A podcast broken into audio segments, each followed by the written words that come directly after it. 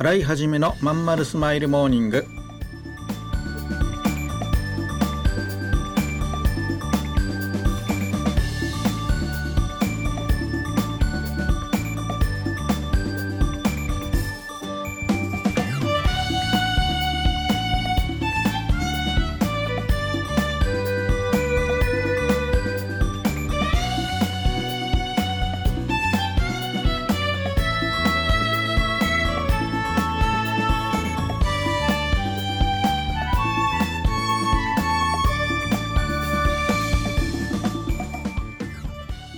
はようございます。新井はじめです。新井はじめのまんまるスマイルモーニング。2021年10月26日火曜日。皆さんいかがお過ごしでしょうか？この番組は毎週火曜日朝8時私新井はじめがラジオをお聴きいただいているあなたに1週間頑張るための笑顔やモチベーションをお届けするそんな番組でございます。はい、えー、そういうわけで今週も始まっておりますが、えー、どうでしょう皆さん？えーと、私はですね、えー、この1週間うーんずっと原稿書きでしたね。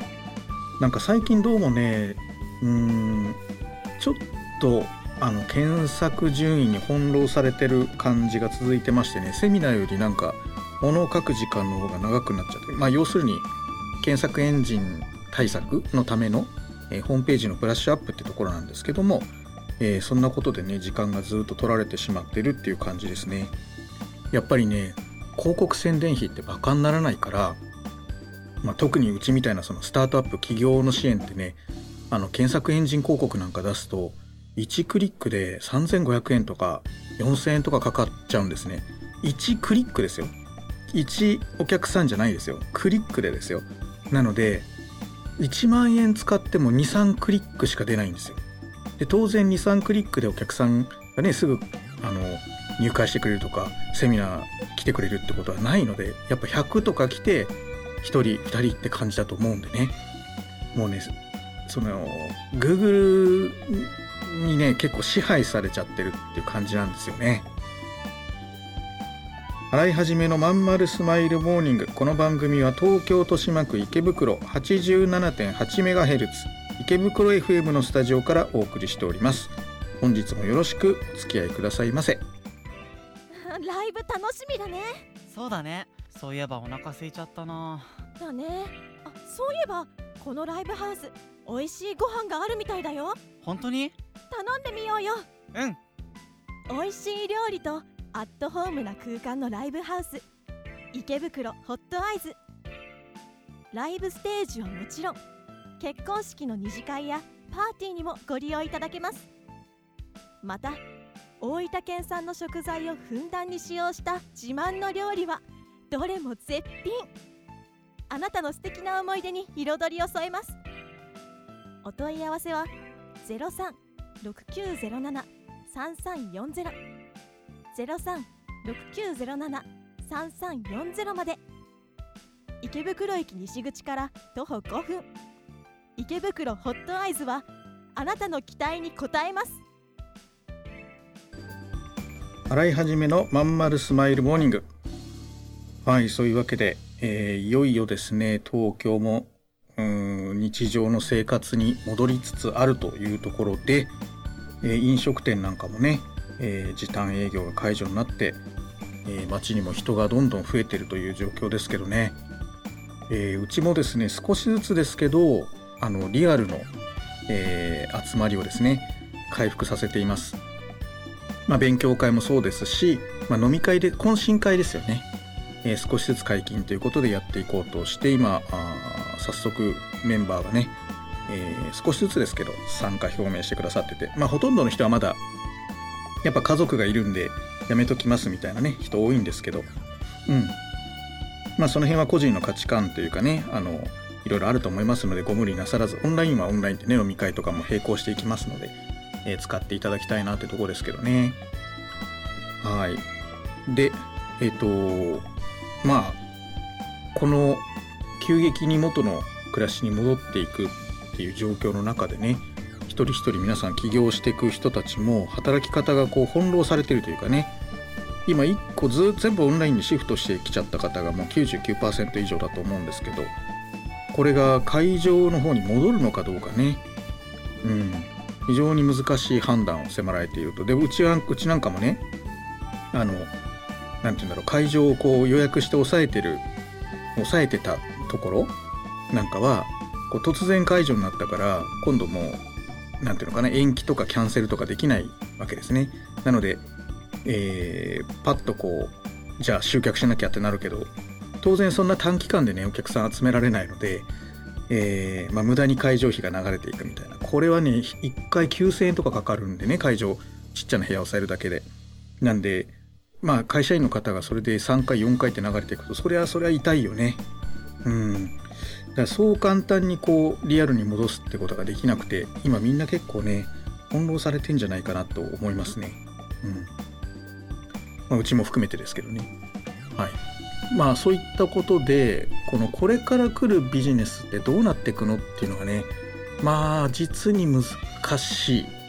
うん。でいろんないろんなその問い合わせとか相談とか来るけれどもこの先何が起きるのかってもう占いの世界だよね。こうこれですって答えが出せない。なんせまだ第6波が来るか来ないかなんて言われててこう2ヶ月おきサイクルでもう人流とかってデータ上関係なく起こあの2ヶ月サイクル。この前見た時4ヶ月かなと思ってうっかり言っちゃったんだけどなんかどうやら最近は2ヶ月サイクル説っていうのが主流になってて2ヶ月ごとに来てまたピークアウトしてっていうのを繰り返してると。同じタイミングで。でその中で宣言とか人流とか全く関係ないっていうんだよね。これってどうなんだ？っていうことはお注射打ってればもう今後関係ないのか？みたいなね、まあ、まだそこもはっきりしないしね。うん。それから何よりも今、えーまあ、僕的に心配気になるのがやっぱりあのあれですよ。原油。ね、あのガソリン代が高くなるっていうのは車ね乗る人たちが一番影響を受けるって思いがちですけど全然そんなことなくってもうこれ物流費が上がってくるからね。うん。あと原材料費いろんなもののね。だからじわじわとね、えー、値段が上がってくると思います。でこれがいわゆるインフレターゲットねあの金融緩和によるものであればね賃金が上がって物価が上がってっていう高サイクルになるわけだけど先に原油だけ上がっちゃって円安になってさらにあの高くなるということが起こると賃金そのままで物価だけ上がるってことがこう一時起こるわけだよね。まあそれで円安でどんどん輸出企業がね良くなってって賃金が後から上がってくるってことになると思うのでまあ大変。でこれも難しくてさなんか今日愚痴ばっか言ってるけど僕もあの輸入の方の仕事がねやっぱ最近ちょっとメインになりメインというかあの割合的にはやっぱ多いのでじゃあもうちょっとこようやくねこの感染症が落ち着いて海外と連絡やり取りが増えてきたのでねそろそろじゃあ新しい仕入れをって思ってやってる時にこの円安ね。で原油高。これはもうね飛行機も船も値上がりしますからね。いやー参った参ったと。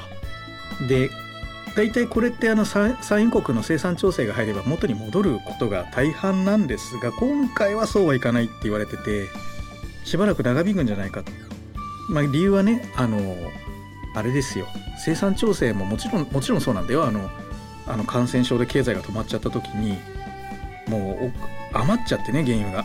お金を払うから引き取ってくれみたいなことを産油国がやっててそれをめちゃめちゃあのトラウマになってるから今生産をギュッと絞ってるわけだよね。なのでもちろんあの高いのは続くんだけどそれ以外にもねこの脱脱炭素っていうこの全世界全体の流れこれがあるせいで、えー、ジャブジャブに生産量増やすってことはねおそらくやらないよね。うん、だそういった意味で今回の原油高は高値で定着しちゃうんじゃないかって恐れがあるしそういう雰囲気になるだけでも株価とかえー、いろんなことにね影響が出てきますから。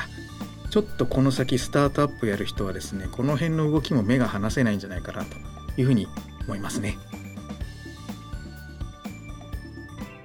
ライブ楽しみだね。そうだね。そういえばお腹空いちゃったな。だね。あそういえばこのライブハウス美味しいご飯があるみたいだよ。本当に？頼んでみようよ。うん美味しい料理とアットホームな空間のライブハウス。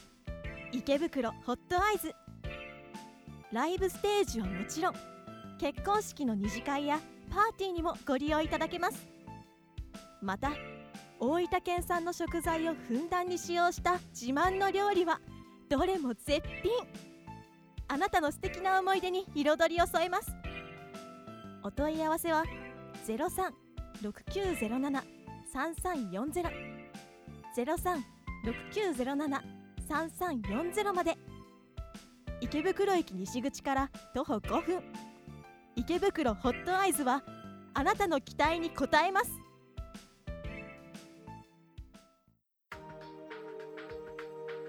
はいそういうわけで洗い始めのまんまるスマイルモーニング、えー、今回ももうエンディングのお時間ですけどね。えーと最後はじゃあ Q&A のコーナーということでね、えー、やってみたいと思います。Q&A のコーナーってこのタイトルコールいらないのかな？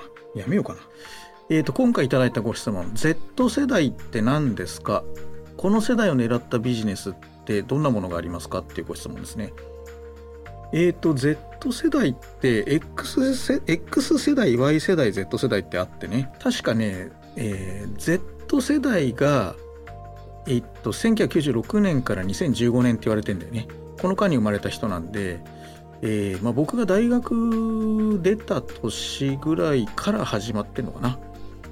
はい。ジェネレーション Z ってやつです。ねえーまあ僕らみたいなおじさんからするともう理解できない自分たちの子供の、ね、世代ですよね。TikTok とか YouTube がもう物心ついた時には存在しているというねそういう世代。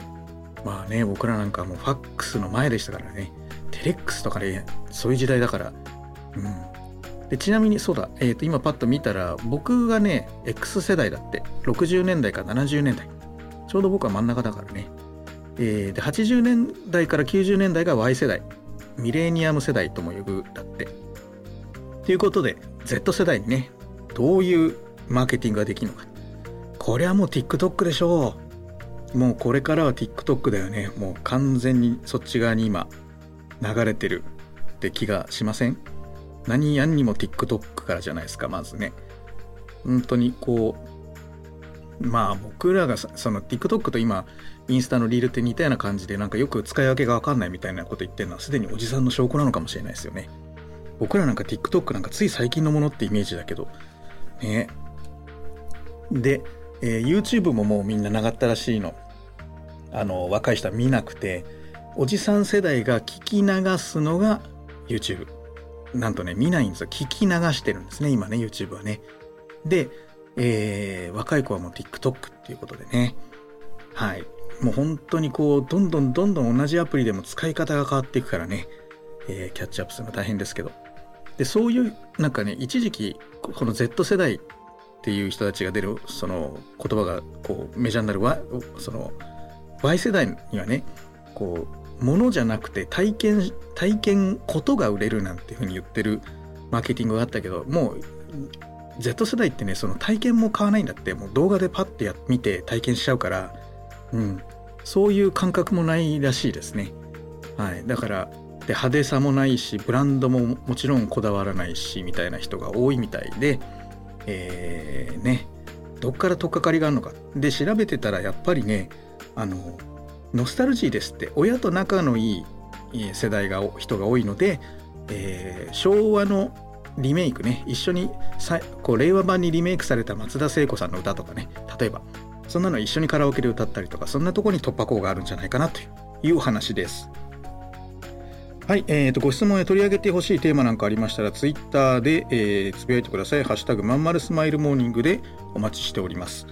えーなかなかね、えー、とみんなスタイフの方にコメントくれるのってツイッター上で盛り上がらないですけど、えーぜひぜひ、えーしてみてくださいませ。とても喜びます。はい、えーそれでは今日も聞いてくださいましてありがとうございました。またね。